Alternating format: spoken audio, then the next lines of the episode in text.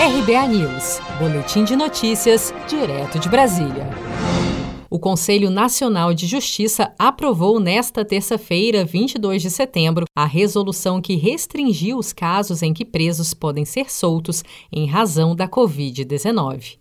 De acordo com a recomendação número 78, assinada na semana passada pelo presidente do Conselho, ministro Luiz Fux, pessoas acusadas de corrupção, lavagem de dinheiro, crimes hediondos e violência doméstica não poderão ser beneficiadas com a revisão da prisão provisória ou do regime de cumprimento de pena. A norma, que ainda dependia de votação pelo plenário do Conselho, foi aprovada por unanimidade. Atendemos alguns reclamos que haviam sido feitos no sentido de ter mais é, rigor com os crimes contra a administração pública, corrupção, lavagem de dinheiro, crimes de sangue, crimes da Lei Maria da Penha, assim como está é, no ato normativo.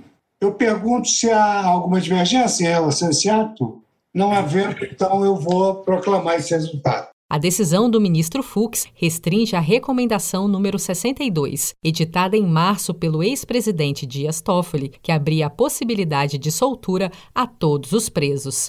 Pelas duas resoluções do CNJ, juízes e tribunais devem reavaliar a necessidade das prisões efetuadas para evitar a propagação do novo coronavírus nas penitenciárias. Devem ter prioridade os casos de gestantes, lactantes, mães ou pessoas responsáveis por crianças de até 12 anos, idosos, indígenas, pessoas deficientes ou que se enquadrem no grupo de risco. Se você quer começar a investir de um jeito fácil e sem riscos, faça uma poupança no Sicredi. As pequenas economias do seu dia a dia vão se transformar na segurança do presente e do futuro. Separe um valor todos os meses e invista em você.